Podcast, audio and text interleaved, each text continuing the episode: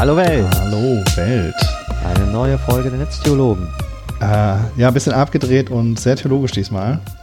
Viel Was über geht's? die Toten. Wir haben mal Die über Toten was Erbauliches geredet. Über die Toten. In den Zeiten, in denen wir leben, brauchen wir Gespräch.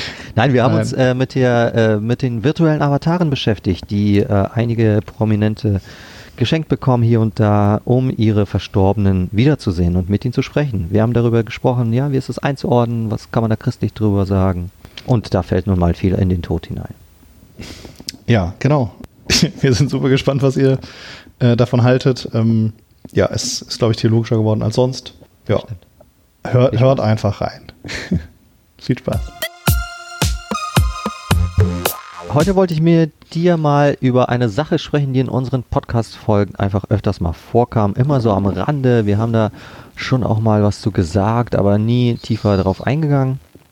Und zwar folgendes Phänomen. Also es ist mir schon vor Jahren begegnet, äh, virtuelle Auferstehung wird das manchmal genannt, ähm, dass die Leute Menschen, die gestorben sind, äh, zurückholen in die Realität, in die Wirklichkeit, indem sie da ähm, von Avataren, von Animation oder holographischen ähm, Material mitarbeiten und dann sozusagen mit den Toten in Kontakt kommen oder wieder in Kontakt kommen. Äh, und kürzlich ist mir das begegnet, das ist aber auch schon, glaube ich, zwei Jahre her oder was. Ähm, die Kim Kardashian hat äh, von ihrem Mann, ich weiß gar nicht, ob die immer noch verheiratet sind, ähm, hat sie einen virtuellen äh, Holograph von ihrem Vater bekommen, also geschenkt. Der Vater ist gestorben und sie hat von ihrem Mann den, äh, diese, dieses Hologramm bekommen von ihrem Vater und konnte dann mit ihm reden äh, weil mit KI gestützt und animiert und ChatGPT drin alles sozusagen drin verwurstet kann diese Person dann mit dir reden. Und es fühlt sich so an. Oder ne, vielleicht fühlt es sich auch gar nicht an, aber der Effekt ist oder soll sein, dass du mit den Toten wieder in Kontakt kommst. Und zwar auf eine authentische Weise, also nicht, dass du einfach nur Videos anguckst wie früher, das gibt es ja schon ewig, dass du eben auch Fragen beantwortet bekommst. Ist dir das auch schon mal begegnet? Ne? Also ich meine, du kennst es ja aus unseren Folgen. Hast du da mehr Geschichten als die beiden, die ich jetzt kenne? Ähm, ich glaube, ich habe jetzt nicht so eine, eine, eine Geschichte wie du mit irgendwelchem Sternchen, Starkram. Mhm. Ähm, aber ich weiß, dass es Ideen gibt zur Trauerbewältigung. Okay. Ähm, also ist es jetzt, oder ich weiß nicht, ob es eine Idee ist oder auch nur eine Befürchtung oder eine Studie, was jetzt, also kann sowas helfen bei der Trauerbewältigung? Ja, oder ist es ja. eher ähm, hinderlich, ne, wenn du dann halt nochmal mit jemandem reden kannst? Also jetzt mal rein Ja, genau. theoretisch gesehen. Das besch- beschränkt sich ja nicht nur auf äh, tote Menschen, sondern es geht ja auch so. Also ich weiß, was es, dass das jetzt ja gibt, ähm, dass du sozusagen mit deinem Favorite äh, Ba- Basketballspieler, ich weiß gar nicht, es gibt konkret, glaube ich, zwei oder drei ähm, Sternchen, die das jetzt gemacht haben. Ah, okay. Ja. Ähm, da hätte ich natürlich jetzt recherchieren müssen. Nee, nee, aber je- mir ist auch ein bisschen egal, wer es ist. Mhm. Ähm, da kannst du quasi dann äh, bei Instagram Premium oder was auch immer oder in deinem Mhm. OnlyFans-Account kannst du dann halt quasi mit Britney Spears äh, chatten. Äh, und das ist aber halt eigentlich nur ein Chatbot, der halt trainiert ist, ne? Mit Britney Spears Daten. Und dadurch Okay, kannst du, ja, ja, ja. ich meine, sinnvoll, äh, kannst natürlich sinnvolle Sachen fragen, wie so hier, wann ist dein nächstes Konzert in, keine Ahnung, Berlin? Äh, sowas, äh, aber das meiste ist ja dann wahrscheinlich eher so, keine Ahnung. Ja, ja, klar. Oder was ist dein Lieblingsfahrer? Aber jedenfalls, äh, und das Spannende ist ja, äh, gerade im Hinblick auf den Tod ist das Spannende ja, dass diese Avatare vielleicht sozusagen die echten überleben. Ja? Das ist ja vielleicht. Und dann, dann ist dann der, der Übergang zum Mind-Upload auch schon ganz nah dran und sowas. Ähm, Was? Nein, das ist was ganz anderes. Naja, also wenn, wenn du dir überlegst, du kannst ein Avatar so richtig authentisch wie Britney Spears, jetzt nehmen wir als Beispiel, konzipieren und die ist dann wirklich 99% äh, authentisch zu der echten Person, ne, ist das quasi ihr, Be ist, ist dann die Frage, ist das ihr Bewusstsein, ist sie das und so weiter, solche Fragen. Aber das, brauchen wir alles gar nicht thematisieren. Äh, Ich finde es viel spannender, einfach mit, mit Trauerbewältigung, wie du schon gesagt hast, und einfach auch das den Tod sozusagen auszuschalten, weil das äh, ist sozusagen nah am Christentum, wo es Auferstehung geht, wo das, wo es um Leben nach dem Tod geht. Natürlich auch mit allen Religionen, das muss gar nicht aufs Christentum jetzt äh, fokussiert werden, aber wir würden das ja vielleicht einfach aus Christentum richten und uns mal fragen, wie, wie, wie schaut es da aus? Was mich noch vorher interessieren würde, ist so ein bisschen die technische Seite. Äh, was, ist was braucht man denn, um so ein Avatar zu erstellen? Also jetzt nicht irgendwie an äh, Computern, sondern äh, was sind da so die Komponenten? Welche KI kommt da rein? Und also wie, wie würde man sowas bauen? Oder Custom ich muss natürlich jetzt auch äh, äh rumbrainstormen, ne? Also das ist ja, glaube ich, relativ offensichtlich. Du brauchst halt auf der einen Seite irgendwie Bildmaterial, ähm, das wahrscheinlich schnell beschafft, äh, wenn du irgendwie sowieso alles bei TikTok hochlädst. Genau. Ähm, ja. ne, so, um so also Deepfake sozusagen, genau, so ein Deepfake zu erstellen, äh, sowohl bildmaterialmäßig ja. Und aber auch Textkorpusmäßig. Äh, ich habe tatsächlich mal die äh, äh, witzige Idee gehabt, ich habe es nicht, nicht gemacht. Ich habe noch so alte Chatlogs. Mhm. Irgendwie ICQ, keine Ahnung, wie ja, alt der war.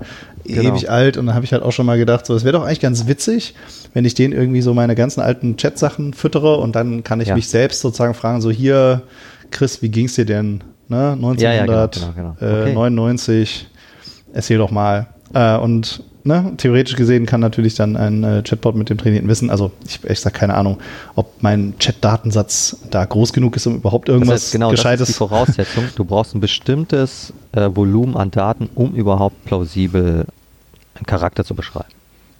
Ja, Charakter beschreiben ist ja schon wieder ein bisschen zu viel. Ne? Du brauchst sozusagen genug Datenmaterial, um ähm, das nächste Wort voraussagen zu können, was diese Person wahrscheinlich ja. gesprochen hätte, aufgrund von den Daten, die du halt hattest. Genau. Mhm. Ja, und das heißt, je weniger Daten, desto sinnloser quasi wird das Gespräch, weil das dann irgendwann auch einfach ans Ende kommt. Es, es weiß einfach nicht mehr, was du sagen würdest, sozusagen. Ne? Und ja, oder es wird sich dann überlagern mit so generisch. Mhm. Ne? Also ähm, ich, ich glaube, wie sowas funktioniert, ist, du nimmst halt eigentlich vortrainierte Modelle, ne, sowas wie, keine Ahnung, ChatGPT oder so, und dann packst du genau. noch ein bisschen Zusatzwissen, deinen eigenen Korpus obendrauf. Also jetzt ja. ein komplettes Modell nur mit deinen Daten zu trainieren, da, das, das ist natürlich viel zu wenig Datenmaterial. Klar. Ja, ja, ja. Genau, ähm, genau, das ist das schon heißt, mal wichtig ähm, zu wissen, welche Komponenten da so in Frage kommen. Gut. Das heißt, ich habe sowas jetzt noch nicht gemacht, aber meine Vermutung mhm. wäre, wenn du jetzt zu wenig Roman da reinspielen würdest, mhm. dann würde das halt am Ende halt sehr generisch sein, ne? Und dann würden halt ganz normale, also so Antworten rauskommen, wie jetzt zum Beispiel bei ChatGPT, die haben jetzt ja nichts mit dir zu tun, ne? Da werden halt wahrscheinlich vernünftige Sätze rauskommen, aber jetzt nicht unbedingt was, was man mit dir direkt in Verbindung bringt. Ah ja, okay. Vermute das ist der Punkt. Ja, ja, ja, genau. Also dann ist das sozusagen mehr anonym. Als, okay, und dann hast du, äh, wenn du das jetzt auch aufs Bilder übertragen willst, Deepfake hast du gesagt, dann braucht man sozusagen auch Material ähm, von Gesichtsform von allen Seiten am besten. Ähm, deswegen äh, funktioniert es ja, glaube ich, bei TV-Moderatoren am allerbesten. Die kannst du ja so richtig gut faken, weil da hast du die Masse an äh, Bildmaterial und die, das Ganze noch relativ schnell. Ja, und ich glaube, das Szenario ist auch sehr begrenzt. Ne? Also du hast ja nur einen bestimmten Hintergrund, okay, das kannst du eh Greenscreen oder so, aber du musst jetzt ja niemanden beim Skaten abbilden, sondern nur beim Sprechen äh, gerade ausguckend. Ähm, das ist wahrscheinlich ja. ähm, einfacher, als wenn du jetzt jemandem, keine Ahnung, sagen willst, Klaus Kleber soll jetzt aber mal äh, Wellen reiten oder so. Ne? Ja, ja, ja. Sag nicht, dass es das nicht möglich ist, aber ich glaube, da braucht man dann wahrscheinlich noch ein bisschen mehr Material oder es sieht halt am Ende nicht ganz so gut aus. Ja. Genau, okay. Ja, das heißt, ähm, da ist potenziell ein Markt da. Das kann man ja schon riechen. Ich habe mich damit jetzt nicht auseinandergesetzt, ob es schon Firmen gibt, die das anbieten. Aber es ist natürlich äh, ein Markt da. Wer, wer, Bock hat, sich von sich ein Avatar zu erstellen, der muss eben sein gesamtes Leben nicht zu Facebook checken oder zu Insta oder TikTok oder wo auch immer, sondern eben zu dieser Firma und schon hat er dann vielleicht ein Nachfolger. Na gut. Okay, also so würde das funktionieren. Wäre das was für dich? Würdest du deinen Kindern dich in dieser Form vermachen wollen? ähm, hm. Also meine spontane Antwort wäre jetzt eher irgendwie gefühlt nein. Mhm. Ähm, bin natürlich, wie wir so oft schon in unserem Podcast hatten, kein Psychologe. Ähm, das heißt, also meine Intention, warum ich sowas machen würde, ne, ja. wäre ja, ähm, um irgendwie das Leben für, für meine potenziellen Kinder oder, oder ja. Freunde, Partner oder so äh, irgendwie besser zu gestalten. Und da ist natürlich schon die Frage, ist das überhaupt eine gute Idee? Können wir jetzt nicht beantworten. Weiß nicht, ob es da Studien zu gibt. Ne, also ist der Trauerprozess dann irgendwie gesünder abgeschlossen oder naja. ist man ah, dann halt in so einer das Traumwelt? Das zu ausreichend. Oder? Moment, Moment, Moment. Das finde ich zu ausweichend. Jetzt auf Studien zu setzen, das ist zu objektiv. Die Frage ist doch viel persönlicher. Hast du Bock drauf, dass deine Kinder in Spee oder dein Enkel in Spee und so weiter das sehen oder nicht? Ist völlig egal, ob das objektiv und psychologisch richtig ist. Du kannst sagen, what the fuck, Psychologie. Ich finde einfach, dass meine Kinder sowas haben sollten. Jetzt mal wirklich, das, das, ist, mir, das ist mir zu ausweichend, zu objektiv. Ja, ich, also äh, den, den, ich, ich verstehe halt den, das, das, Ding nicht so ganz, ne? Also die dürfen sich ja auch Videos angucken von mir, also natürlich dürfen sie sich dann auch, also warum sollten sie es nicht machen? äh, ist halt eine andere Frage, ähm, ja. ob es denen dann hilft oder nicht. Also und äh, die andere Frage, also natürlich bin ich das nicht. Ne? Also ich sehe das halt komplett detached. Deswegen habe ich vorhin noch so ja. reagiert, als du Mind-Upload und so gesagt hast. Also wir haben ja auch schon mal in, in anderen Folgen über diese Themen geredet. Ne? Also was ist, wenn ich wirklich mein Gehirn, es sollte das jetzt alles sein, was ich bin. Ne? Also davon mhm. geht man ja manchmal so ein bisschen aus hier. Also kann ich mich irgendwie oder das, was mich ausmacht, außer meinen Körper irgendwie in eine Cloud laden und dann lebe ich dann da weiter, dann bin das ja immer noch ich. Ne? Also äh, gut, wenn es eine Kopie ist und so, nochmal andere Fragen, hatten wir auch alles besprochen. Aber das ist ja einfach nur, äh, hat ja nichts mit mir zu tun. Ne? Also ich kann ja, wenn ich jetzt halt hier meinen alten äh, Textkorpus von meinen alten Jugendchats irgendwo reinlade und mit mir selber rede, dann rede ich ja nicht mit mir selber. Ja. Mhm, also äh, das, deswegen, weiß ich ja, bin ich da jetzt irgendwie so ein bisschen unemotional. Mhm. Ähm, ja. Soll die das machen? Also, mir egal. Äh, ja. Finde ich es gut, mir egal. Bin's ich? Nein ähm, ja. Genau. Also ich würde dir da so äh, im, im Groben auch zustimmen, dass man normalerweise nicht auf die Idee kommt, dass dieser Avatar du bist. Das ist klar.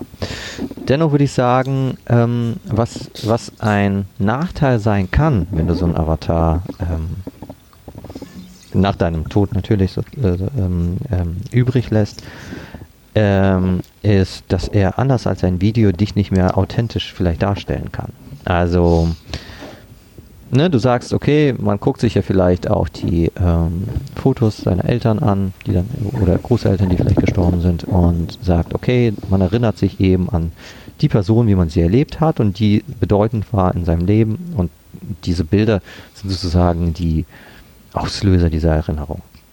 Hast du jetzt aber einen Avatar, dann ist, ist es ja so, dass, dass da eben nicht nur einfach nur Erinnerung wiederholt wird oder ein Video wiederholt wird, sondern es soll ja ein Gespräch entstehen, es soll ja etwas Neues entstehen. Und das kann natürlich sein, dass das die Erinnerung auch verfälscht, ja. Also, ähm, ja, aber da sehe ich jetzt auch nicht so ein großes Problem drin, ja. weil ähm, die Erinnerung ja sowieso, also verfälscht ist jetzt so ein aufklärerisches Wort, ne? Ja. Aber meine Erinnerung an meine Großeltern ist natürlich nicht, ne, also das sind ja gewisse Momente, die mein Gehirn sich dabei behält, vielleicht auch eher ja. emotionale Momente. Vielleicht hast du ja auch in Trauerprozessen gibt es ja auch manchmal so diese ähm, das hat einen Namen, dass man die dann so hochlobt, die verstorbene Person, ne? Ja. Äh, äh, und dann irgendwie erst später sich auch wieder ein realistischeres Bild einstellt. Also du hast ja, diese Sachen sind ja auch ähm, im Menschen schon angelegt. Ne? Also ja, ich genau. merke mir natürlich nicht wie in einem Video alle meine äh, äh Kindheitsinteraktionen ähm, mit meiner Mama, sondern mhm. ne, das sind ja gewisse Schlaglichter, die besonders wichtig waren, besonders emotional, glaube genau. ich, meistens waren. Genau. Aber ähm, das ist ein insofern, Prozess, der ja sozusagen in dir vorgeht der mit der Zeit und äh, natürlich auch mit deiner Lebensgeschichte zu tun hat und sich wandeln. Natürlich, also ist vollkommen klar, dass deine Erinnerung sich verändert. Mhm. Ähm, trotzdem ähm, ist sozusagen, ist sie ja in diesem Falle nicht beeinflusst durch, ein, durch eine KI, also durch eine Maschine, die mit dir spricht und die natürlich auch suggestiv auch agieren kann, ja, und bestimmte Sachen, bestimmte Deutungen dir vorgeben kann, die du vielleicht nicht hattest. Also insofern ist das vergleichbar vielleicht mit einem Gespräch mit einem Menschen über Toten.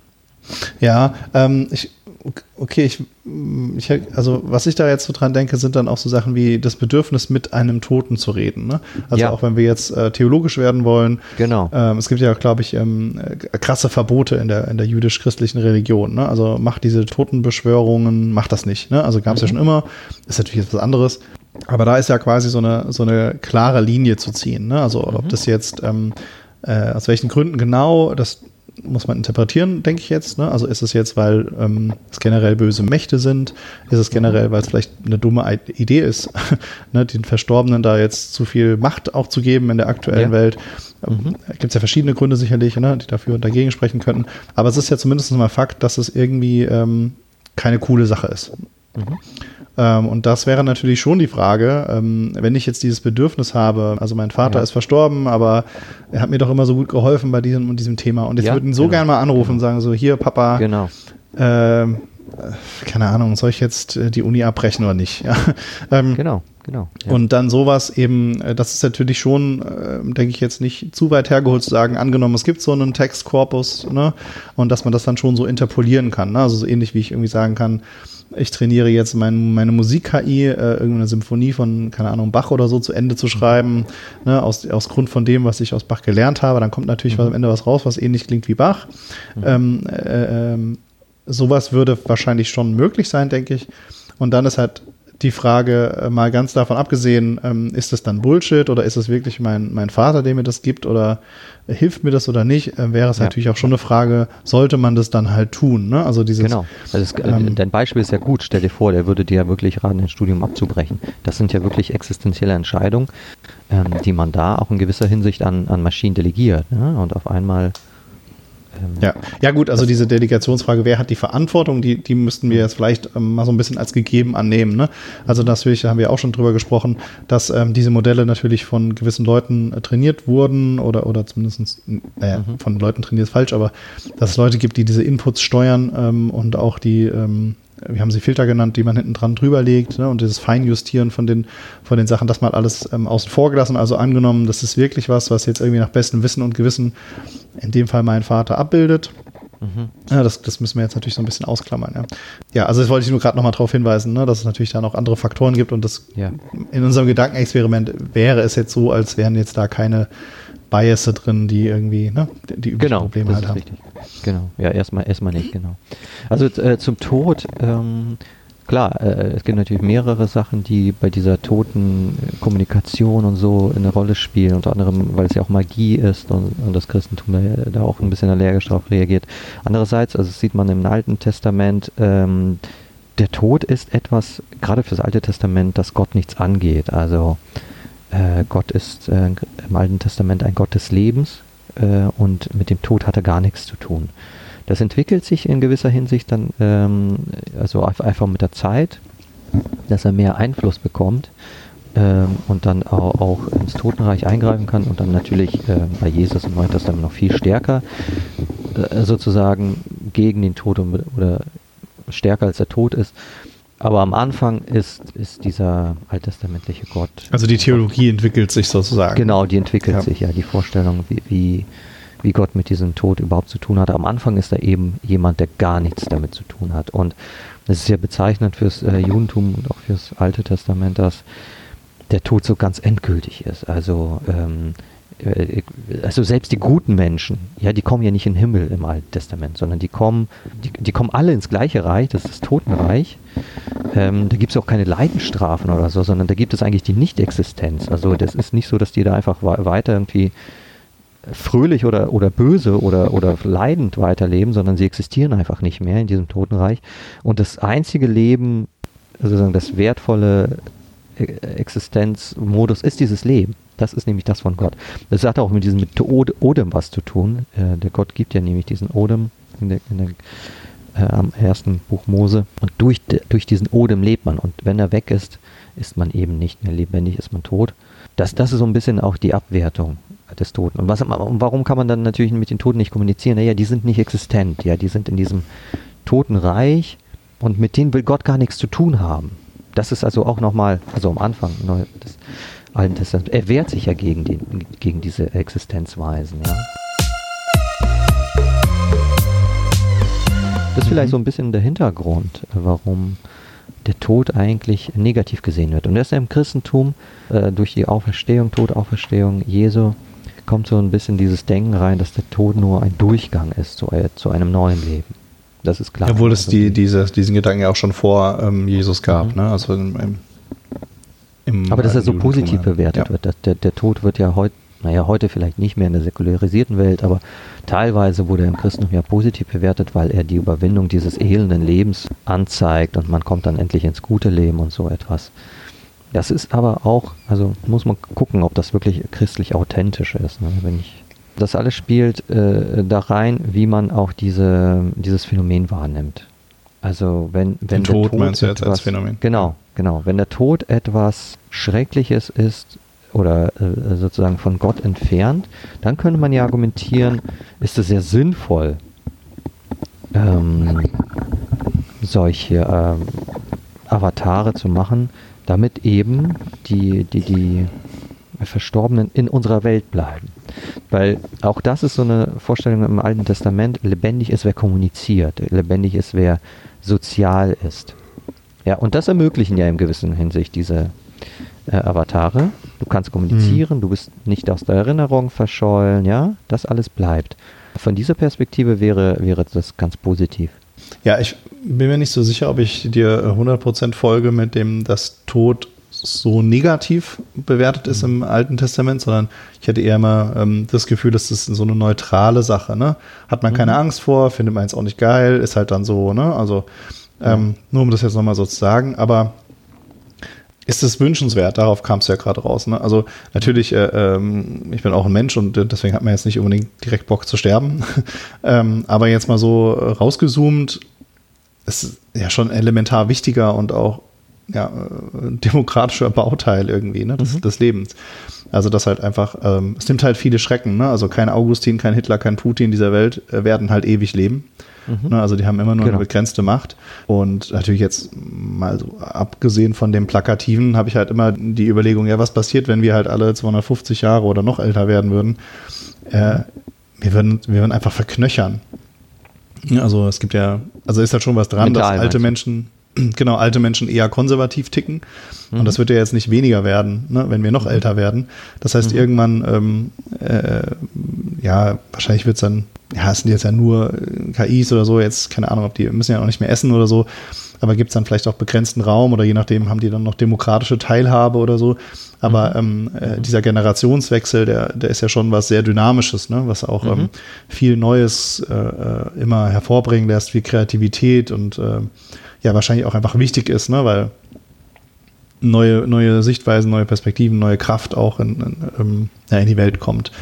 Ähm, mhm. deswegen, mhm. Genau. Ähm, ja, das sind für mich jetzt eher ähm, vom Großen betrachtet auch sehr positive Faktoren. Ne? Also diese, diese Zeitvergänglichkeit, also Vergänglichkeit durch die Zeit. Ne? Mhm, ähm, genau ja, dass, dass halt auch nichts die Zeit überlebt. Und das ist ja dann spannend, also was du sagst. Also sozusagen durch die Aufbewahrung der Erinnerung, und zwar durch eine Erinnerung, die dann noch sozusagen äh, fast lebendig wirkt, weil sie selbst ständig agiert, verknöchert die Welt, weil sie diesen Wandel, ja, diesen Vergehen und Entstehen nicht mehr so stark unterworfen wird. Ist das so ein bisschen die These? Ähm, ja, man kann das natürlich jetzt vielleicht auch evolutionistisch deuten oder so, ne, dass dann dadurch dann so ein Selektionsdruck entstanden ist und so weiter. Aber da wollte ich jetzt gar nichts drauf raus. Und ähm, sondern erstmal so rein praktisch gesehen würde es halt verknöchern, glaube ich. Das wäre schon eine Gefahr. Und das zweite ist, äh, es macht eigentlich keinen Unterschied, weil die Grundproblematik löst du ja nicht damit. Die löst du auch nicht mit deinem Mind-Upload, dass ja. du ja immer äh, ein Zeitwesen bist.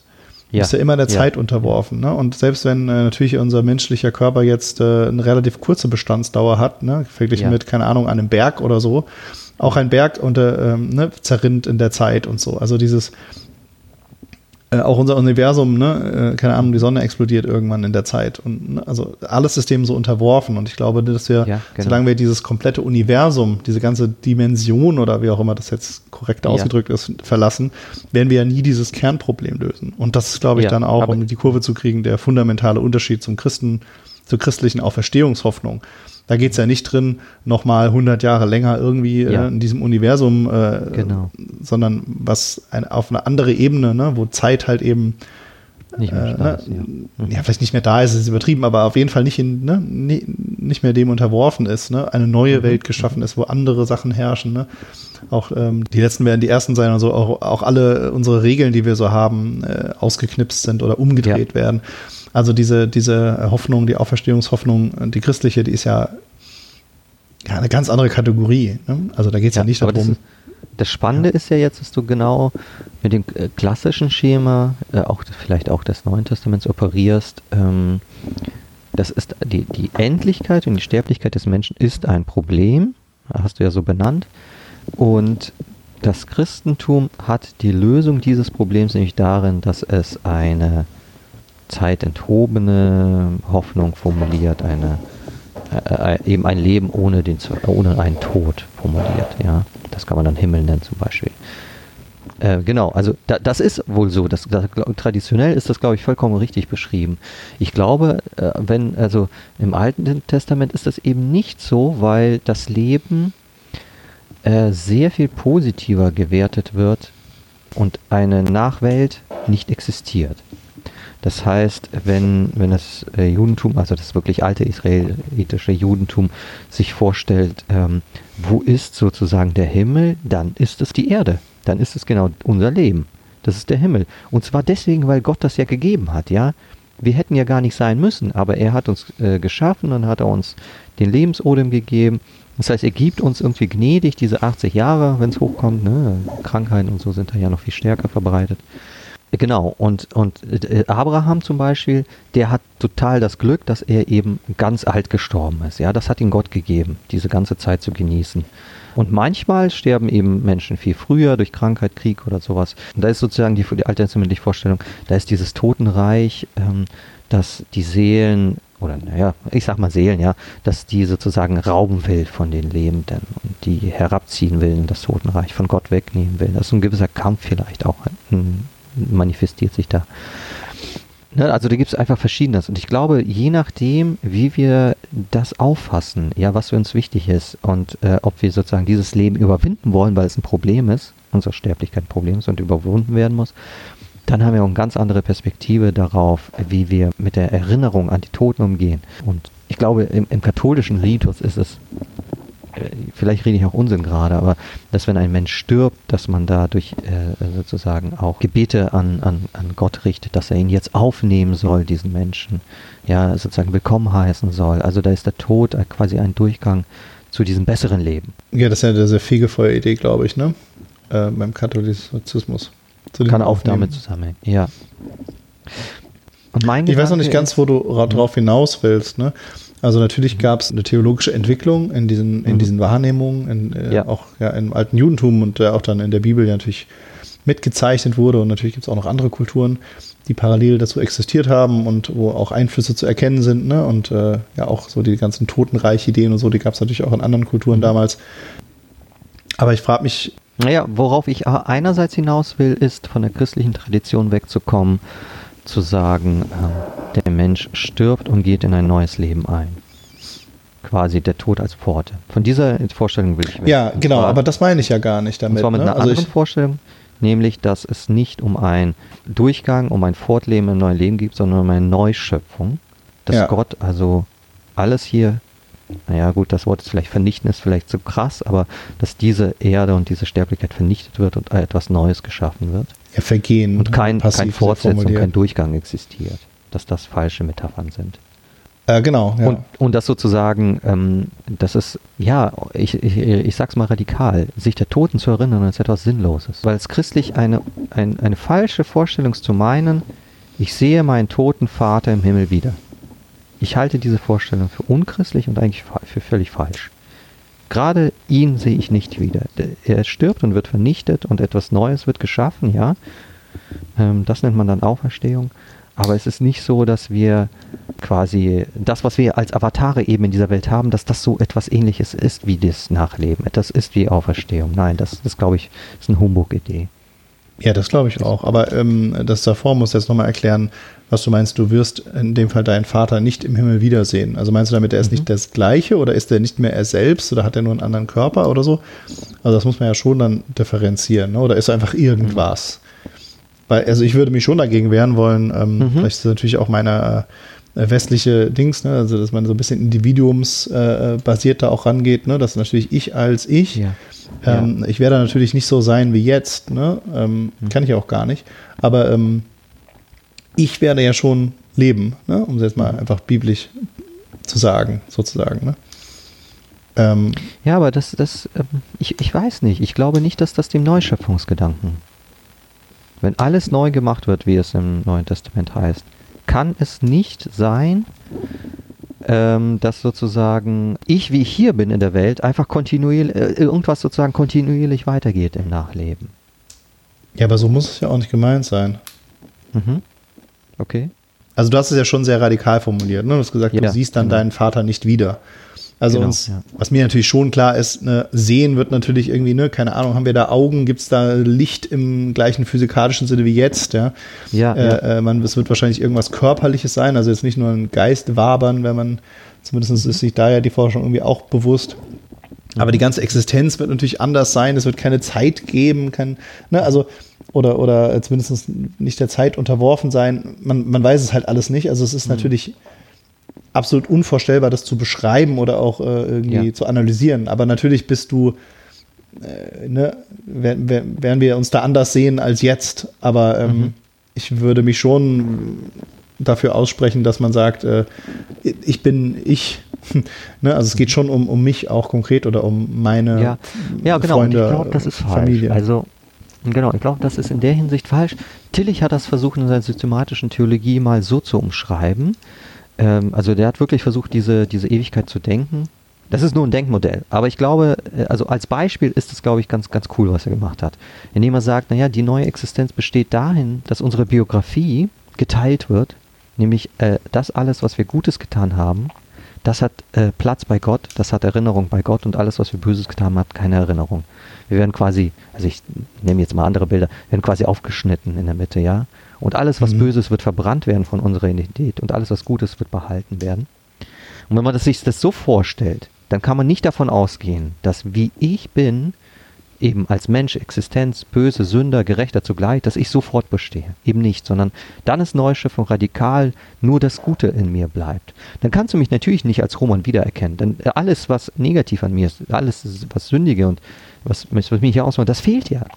Ne, das ist erstmal ein Bild, was, was Tillich gebraucht hat. Es mhm. geht gar nicht darum zu sagen, so wird es sein oder so. Aber er hat versucht zu, zu, zu, überlegen, ja, wie kann denn radikal Neues gedacht werden, wenn Neuschöpfung wirklich neue Schöpfung heißt? Ja, was ist dann so ein Modell? Und dann ist ihm das, dieses Bild zum Beispiel eingefallen. Und das finde ich, ja, also das finde ich irgendwie auch cool. Also zu sagen, das ist wirklich neu, was da kommt. Es ist keine Fortsetzung, kein Durchgang. Äh, unser Bewusstsein, unser Ich bleibt nicht so, wie es jetzt hier ist, sondern da wird eine Verwandlung. Ja, ich glaube, wir sind da nicht so weit äh, voneinander okay. weg, weil ich würde ja, das ja. eigentlich auch alles unterschreiben. Ähm, mhm. Es ging mir nur darum, dass, äh, dass er auch trotzdem noch um mich geht oder um das, was mich ausmacht. Ne, also vielleicht äh, bildlich ist ja auch so in den, äh, Jesus ist ja nach dem Tod ähm, wieder erschienen, ne, sage ich jetzt mal so. Mhm. Äh, und die Leute haben ihn ja nicht erkannt. Ne, also es war jetzt nicht so äh, offensichtlich. Aber nach einer Weile haben sie ja trotzdem gewusst, dass es hier um was Konkretes geht, nämlich um diesen ja. Typen, den sie vorher gekannt haben. Ne, das genau. heißt, es war etwas fundamental anderes, aber man kann schon sagen, es war was Körperliches und es war auch etwas, das, ja. das er war. Ne, in, in, so einer Situation schon, dass wir natürlich auch ähm, als gefallene Menschen und mit dem ganzen Shit, den wir uns drin haben und wenn wir eine mhm. Welt haben, wo es kein Böses mehr gibt, wir sind aber selber, äh, haben, haben, böse, ne, machen böse Sachen im Leben, mhm. dann muss es natürlich da irgendwie so eine Trennung geben. Ne? Also das würde ich alles schon, schon sagen, ja. aber ich, ähm, natürlich gehören meine Schattenseiten irgendwie auch zu mir und so, ja. aber das wird ja auch alles neu gedacht. Aber es ist ja nicht so, dass ja. dann plötzlich Arche Noah-mäßig, ne, alles wird nochmal platt gemacht und wir fangen nochmal mit neuen mhm. Leuten an, die halt dann nicht gefallen sind, mhm. sondern ähm, ich denke, es ist schon ein relativ klares Zeugnis, dass es da um uns gehen wird. Ja, gut, okay. Genau, aber wie genau ja, und ja, ob wir das ja. dann, in welcher Hinsicht wir das sind, das ist ja für völlige Spekuliererei. Also, ähm, okay, nee, dann, aber. aber ich glaube, da sind wir gar nicht so weit auseinander, oder? Genau. Das wirft doch jetzt auch ein ganz anderes Licht aus, so etwas wie diese virtuelle Auferstehung. Also was ist sozusagen der Punkt, wenn ich eine Erinnerung als ein Avatar herstelle? Der, der, der Punkt ist, ich will Kontinuität bewahren. Ja, also Beispiel, Vater ist gestorben ähm, und ich will die Kontinuität seiner Person, seiner Aura, seines Lebens hier im Leben bewahren. Ich will mit ihm kommunizieren, als ob er nicht tot wäre. Es geht um Kontinuität. Es geht gerade nicht darum, dass man den Tod akzeptiert, wie er ist, eben als den äh, Vernichter äh, seiner Existenz. Ne? Also da, da sind ja ganz andere Motive. Und hier komme ich sozusagen ein bisschen auch zu einer anderen These, wo ich sage, äh, Erinnerungen, ähm, diese Avatare dienen eigentlich dem Zweck, dass man sich seines eigenen Lebens vergewissert. Weil der Tod, der von anderen Menschen erlebt wird, macht etwas mit meinem Leben. Und zwar macht er mir deutlich, dass ich lebe. Ja, ich sehe die anderen, sie sind tot, aber in diesem Augenblick, dass ich sehe, dass sie tot sind und Erinnerung geworden sind, sehe ich zugleich, dass ich ja noch lebe, dass dieser Tod von denen mich nichts angeht, sondern ich ein lebendiger Mensch bin. Das heißt, da greift man mit Erinnerung an die Toten, greift man ein Stück weit da rein, äh, in diese eigene Angsterfahrung zu verifizieren, dass man am Leben ist. Ja? Also es ist sozusagen der Lebensdurst, der einen dazu zwingt, äh, der Toten äh, ewig zu erinnern. Ja? Und das ist natürlich auch ein komisches Phänomen. Also dass wir uns sozusagen dem eigenen Tod nicht stellen mögen. Wir haben Angst natürlich vor ihm. Und äh, um das zu bedienen, diese Angst zu bedienen, erinnern wir uns an die Toten, an die anderen, die verstorben sind. Das sind immer die anderen, ne? Uns trifft es halt eben nicht. Das, das ja, Wenn es so uns getroffen hat, dann äh, haben wir natürlich auch ein denken wir wahrscheinlich Naja, auch nicht mehr drüber äh, Bei Tod, der, der Tod kennzeichnet sich ja durch eine Sache ganz, ganz klar aus. Man kann ihn nicht erleben. Man kann den Tod nicht Wirklichkeit werden lassen in seiner eigenen. Also es gibt keinen, der ihn wirklich erlebt hat, sozusagen. Das ist ja das, was du, du erlebst ihn immer an anderen, aber an anderen siehst du nur, dass es dich gerade nicht getroffen hat. Das ist das Spannende. Ja, Mhm. Du bist wieder davon gekommen, wenn du einen anderen Toten gesehen hast. Und daran klammert man sich. Dadurch Ja, kann mit man der einzig, äh, lebendiger fühlen. Christlich-geschichtlichen Ausnahme halt in Jesus. Ne? Aber ähm, ja. Ähm, ja, aber also, also meine These ist, diese Erinnerungen und diese Avatare haben deswegen so ein Potenzial, auch angenommen zu werden, weil sie den Lebendigen immer symbolisieren und deutlich machen, dass sie noch am Leben sind. Und ich glaube, deswegen hat das auch, ja, wenn man so will, Marktpotenzial, weil, weil wir alle nach dem Leben streben und danach sozusagen greifen wollen. Also wir sterben halt ungern. Ich habe jetzt den, den Schritt nicht verstanden mit dem Marktpotenzial. Also wenn ich jetzt meine Verstorbenen als Avatare mit einer entsprechenden KI und so weiter weiterleben Mhm. lasse, ne? Ja. Stabilisiere ich meine ich dann- eigene Identität als Lebendiger. Ja, oder ich äh, äh, eben nicht, weil ich mir den Tod verdrängen kann, weil sie ja nicht, ne, weil sie ja sozusagen weiterleben, in Anführungszeichen. Ja, aber durch der diese Tod KIs. ist, ich kann den Tod nicht verdrängen, also der Tod ist ja immer nur meine Möglichkeit. Also äh, ich erlebe bei den anderen Menschen ja nicht den Tod, sondern ich erlebe, ähm, da, da ist sozusagen ein Leben beendet und anhand dieser Erfahrung stelle ich fest, dass ich lebe, weil mich hat Mhm. es nicht getroffen. Also es gibt bei Ja, wie verändert Bei- jetzt diese, dieser Avatar das? Das habe ich Ja. nicht verstanden. Äh, der verändert das nicht. Äh, er verändert nicht diese Erfahrung, sondern er stabilisiert nur meine eigene Identität als Lebendiger. Also dadurch, dass ich mir immer wieder die Toten zurückrufe, weiß ich, dass ich lebe. Ja, okay, äh, das ist, ähm, also ich, ich weiß nicht, ob das so, so unbedingt so sein muss, weil ich kann doch den Tod auch verdrängen dadurch, dass ich eben diese Zurückholaktion habe. Ne, wenn eben der Cyborg äh, Daddy äh, ähm, mit irgendwie Ja, also im eigenen 90 Leben oder verdrängen, ja, 190 immer noch äh, ne, Mhm. durch die Gegend läuft oder so ähm, und ähm, immer noch die gleichen Witze erzählt, ne, den alten Dad-Jokes oder so. Ähm, deswegen, also vielleicht ist es für mich nicht ganz einleuchtend, Naja, warum das das naja, mehr verdrängt, hast ja äh, mehr bewusst gesagt. wird. Ja. Naja, du hast ja ganz am Anfang gesagt, äh, ich weiß, dass diese Avatare nicht ich bin. Das heißt, da bin ich auch bei dir. Und da- das heißt ja, die, sie haben nicht die Fähigkeit, den Tod zu verdrängen, in dem Sinne, dass wenn ich den Avatar äh, mir angucke, dann glaube ich, dass mein Vater wieder da ist oder so. Das haben sie nicht, diese Fähigkeit nicht. Wenn der Vater wirklich tot ist, dann ist das schon eine Erfahrung, die ich nicht verdrängen kann. Aus der Position des Sterbenden auf jeden Fall. Aber ich denke, es gibt schon die Überlegung, also ob das realistisch ist, weil die gleiche Überlegung gab es wahrscheinlich mit Tonbandgerät und Videoaufnahmen auch, ne? Aber ich denke, es ist ja schon eine Überlegung, ähm, dieses verzweifelte, ich möchte aber, dass diese Person weiterlebt und dann flüchte ich mich vielleicht, ne? Also in irgendetwas, das ist natürlich was Pathologisches, das gibt es sicherlich Ja, jetzt ja auch schon. Vielleicht gibt es auch Leute, Ja. die den ganzen Tag auf dem Smartphone noch äh, Videos von ihrer verstorbenen Partnerin angucken oder so. Mhm. Und das wird dann nur ein anderes Medium sein, sozusagen, oder eine andere, oder man könnte ja auch mit VRs oder so, ich lebe halt in einer, in einer Ja, VR, genau, ne, wo, oder immer abends lege ich mir die Brille auf und dann liegt eben eine verstorbene Partnerin immer noch neben mir. Ne? So, äh, also man kann sich da bestimmt auch in eine Welt flüchten vielleicht, aber ich denke, das ist eher wahrscheinlich ein pathologisches Verhalten, was jetzt nicht die Mehrheit der Menschen dann ausmachen wird, oder? Genau, und äh, überhaupt, dass dieses Verhalten entstehen kann, kann ja nur passieren, weil der Tod ja als reelles äh, wahrgenommen wurde. Also er wurde ja Mhm. verstanden, da, da, da, die Person ist weg und ich will dieses, er ist weg, so weit verdrängen, wie es geht und dann eben durch bestimmte Mechanismen. Also was, glaube ich, nicht möglich ist, dass man durch so etwas den Tod leugnen könnte. Ja? Also Verdrängung, ja, bin ich voll bei dir, aber keiner äh, kommt auf Leugnung oder so.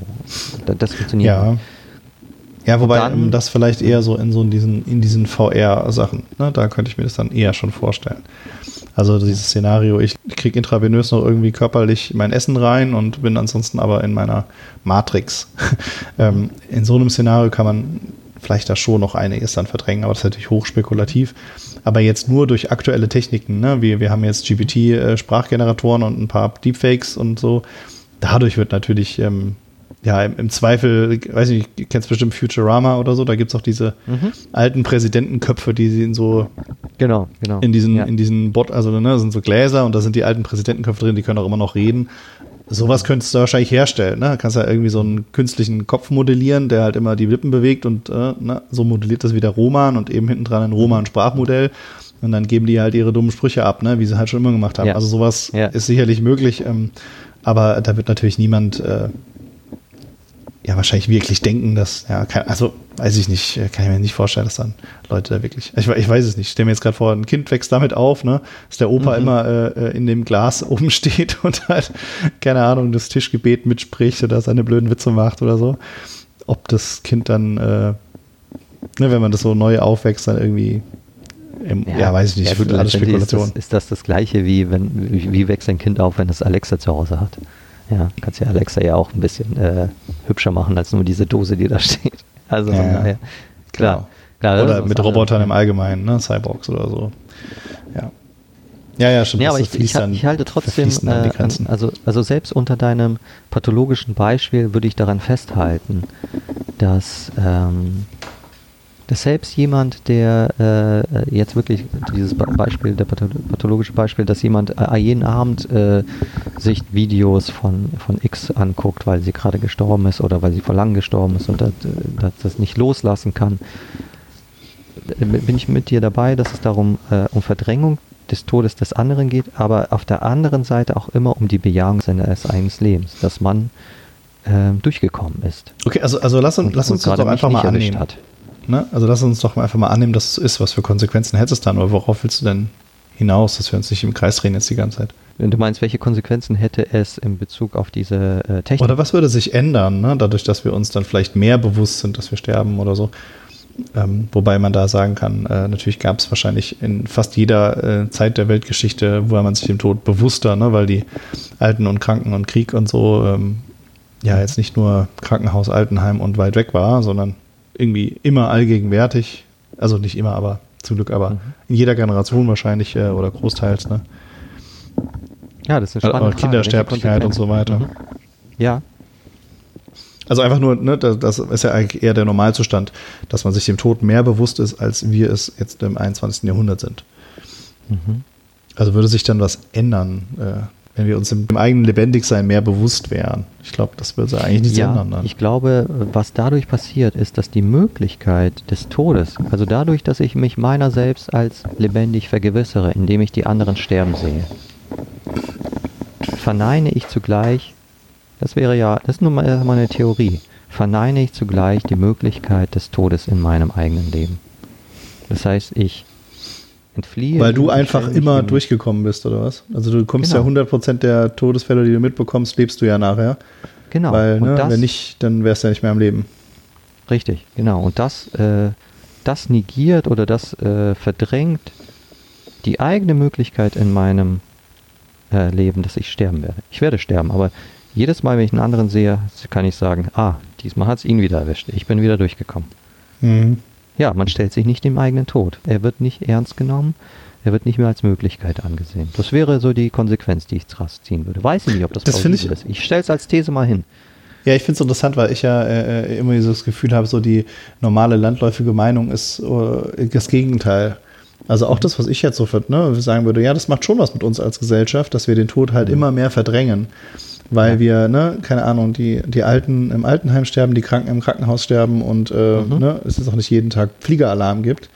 Dadurch ähm, und natürlich auch Medizin, ne, die Kindersterblichkeit viel geringer ist und so. Dafür ist natürlich die Allgegenwärtigkeit des Todes in meinem Leben viel, viel geringer und ich beschäftige mich vielleicht auch weniger mit und das hat vielleicht auch eine, eine negative Konsequenz, ne, dass man dann den Tod halt äh, verdrängt halt einfach ne, und nicht irgendwie auch Ja. im Leben mit integriert.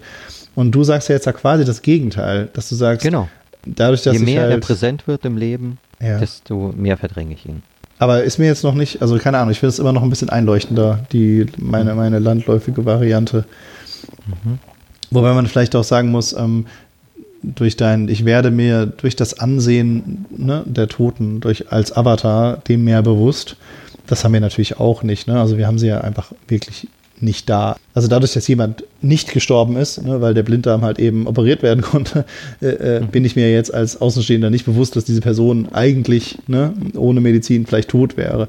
Und so, sondern für mich ist er einfach nur eine lebendige Person. Ähm, das heißt, es ist natürlich ein, was anderes, ja. Naja, man könnte als, als, kritische Rückfrage stellen, wie ist es für einen Menschen, der nie einen anderen ähm, für tot erlebt hat oder für, dass, dass er weiß, dass Menschen sterben?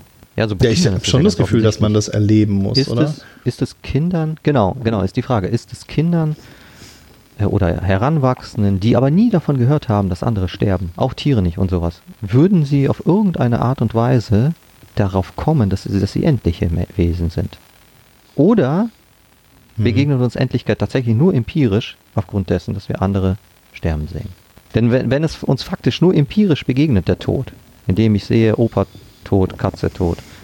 Ja, dann, dann ist deine These vollkommen richtig. Dann ist der Tod immer dann präsent, wenn ich ihn erlebe, sehe, von ihm höre, weiß und so weiter. Dann ist meine These natürlich Unsinn. Wie ja? denkst du, dass man ihn sonst erlebt? Außer ich weiß es nicht. Also kommt man nicht auf seine eigene Endlichkeit, ohne äh, auf empirische Sachen zu verweisen. Also kommt man nicht da äh, zu sehen, dass man bedroht ist, dass, dass das eigene Leben anfällig ist. Also was du natürlich ja, schon erleben kannst an deiner Existenz, ist, dass du krank wirst. Ja, ja eben, das genau, das ja war mein Kinder. Punkt ja. Und, und, und die könnten ja, und das, und, und das könnte ja sozusagen die erste Erfahrung des eigenen Lebens sein, wo du feststellst, du ja, wobei Leid und Tod ja noch mal ein Unterschied ist. Ne? Also nur ja. weil ich leide, heißt es ja noch nicht, dass ich sterbe. Und es gibt ja auch vielleicht Leid, wo man dann lieber tot wäre und so. Aber ähm, ich denke, gut, das ist jetzt vielleicht auch so, weil es dann gewisse Persönlichkeitsstrukturen gibt, die das offensichtlich machen. Aber ich kenne schon Leute und ich denke in den Medien, ne, äh, kennt, kennt sicher jeder irgendwie zumindest äh, aus den Medien irgendwen. Ich kenne schon Leute, wo ich mir manchmal denke, dein ganzes Weltbild beruht schon darauf, dass du noch nie krank warst in deinem Leben. Diese äh, Performer halt, ne? Also mhm. die halt irgendwie, keine Ahnung, eins am anderen super erfolgreich hin und her und auch dann manchmal mit Fehlern der Empathievermögen, ne? Für Leute, die vielleicht mhm. irgendwie Struggle haben und dann das nicht so geschafft haben wie er oder sie. Ne?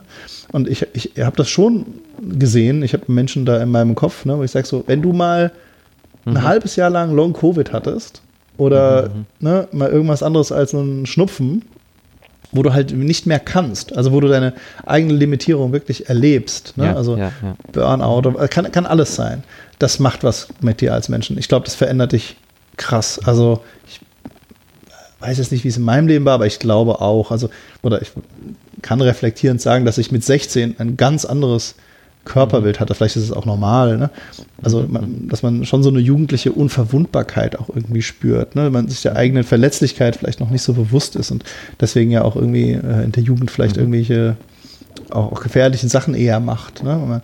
Also, weil man da schon so ein Gefühl hat. Und ich denke, dieses Gefühl wird schon dann dadurch gelernt, dass man eben Leid ja. auch erfährt oder vielleicht auch Tod. Also ja. ich kann mir schon vorstellen, dass das Leute, die überhaupt gar keinen Tod jemals, ne, die noch nie einen Hamster beerdigt haben und so weiter, bei der, also wo soll das Gehirn denn diese Vernetzung bekommen? Ne, also, na klar, es gibt vielleicht irgendwie noch so ein tieferes irgendwie und meine Zellen erneuern sich natürlich auch und ich habe Hunger und so. Also man spürt natürlich schon auch an anderen Dingen noch die Vergänglichkeit, aber naja, ein bisschen könnte man das Ganze ja auch so aufrollen. Stellt sich denn keinem Menschen unabhängig der Todeserfahrung jemals die Frage, warum er da ist? Also selbst wenn du nicht erlebst, dass du krank wirst, selbst wenn du nicht erlebst, dass du äh, stirbst oder dass andere sterben, dass dein Hamster stirbt, äh, entsteht im Menschen nicht die Frage nach seiner eigenen Vorhandenheit. Warum bin ich und warum nicht vielmehr nicht? Also ist diese Frage ist davon halt abhängig, dass ich meinen Opa sterben sehe? Also ich äh, glaube, alle, dass es ein bisschen spekulativ ist, weil es ja keinen Menschen gibt, der nicht stirbt und nicht geboren wurde und so. Ne? Mhm.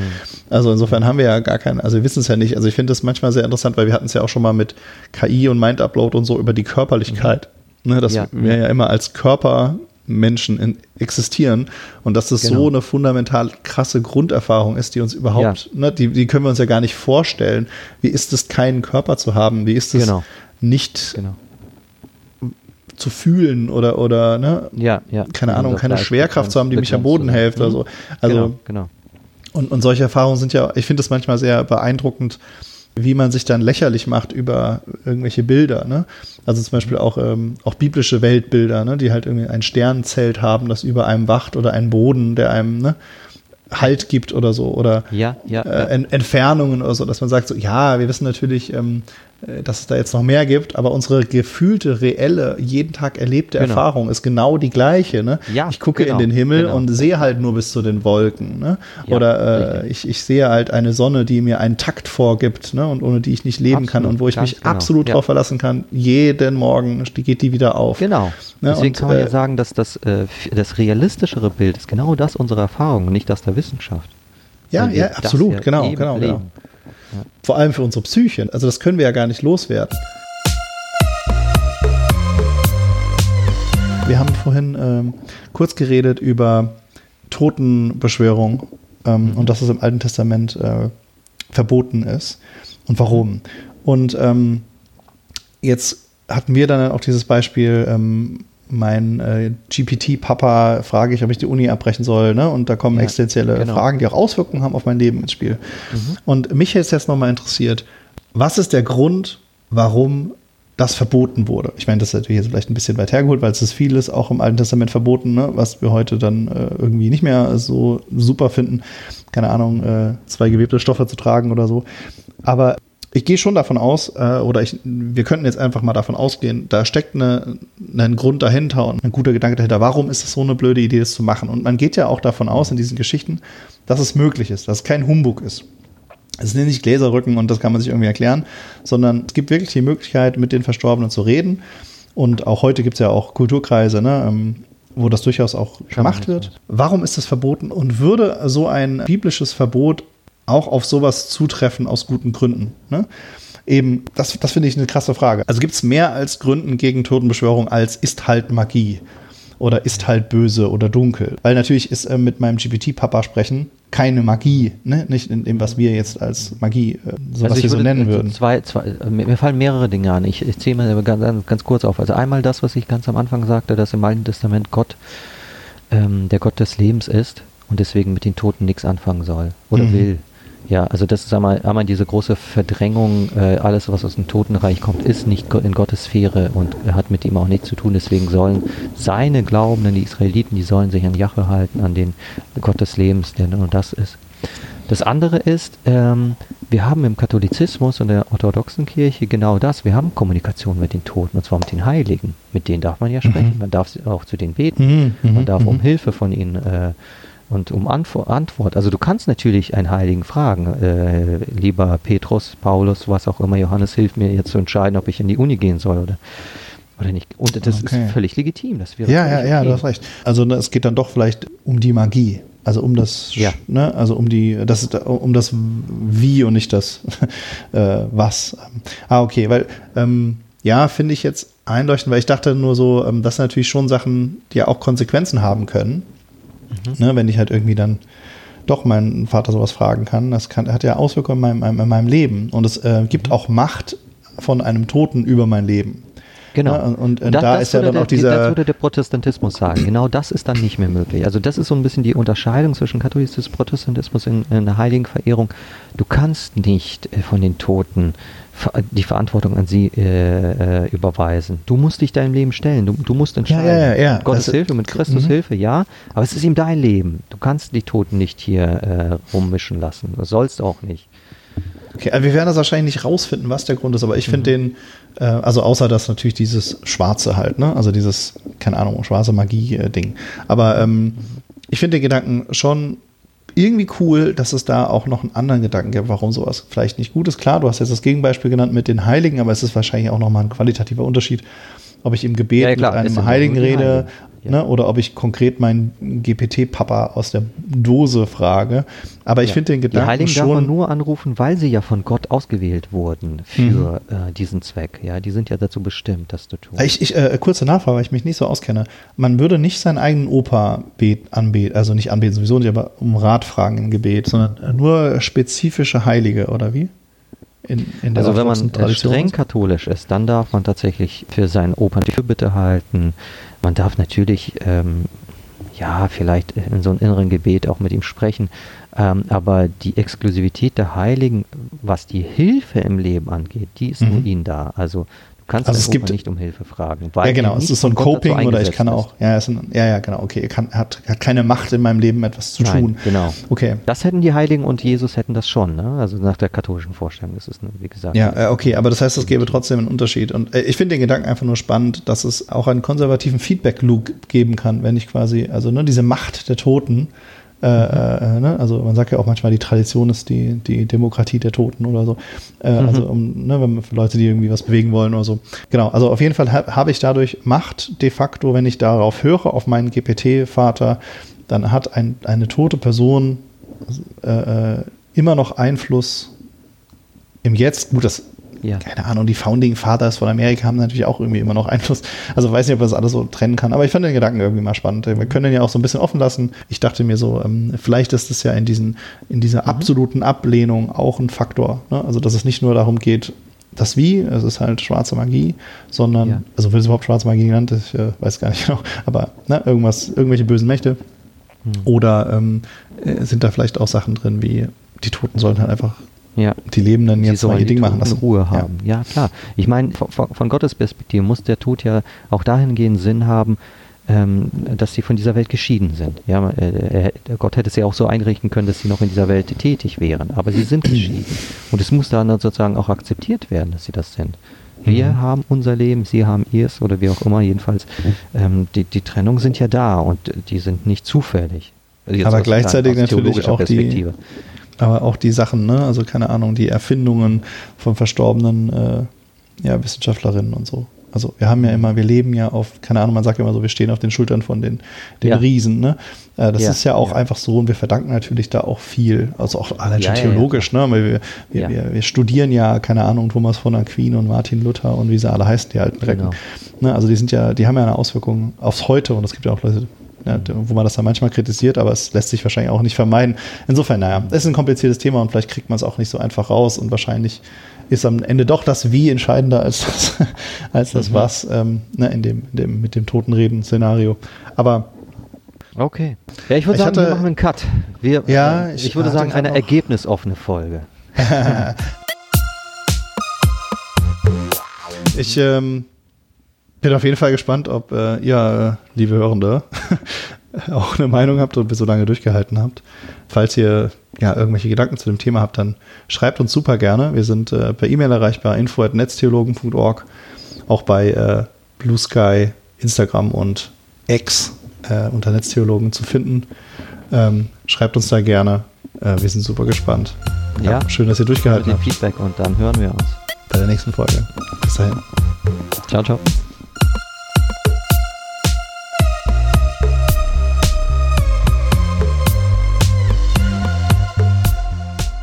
Dieser Podcast ist ein Teil von Yeet, dem evangelischen Content-Netzwerk.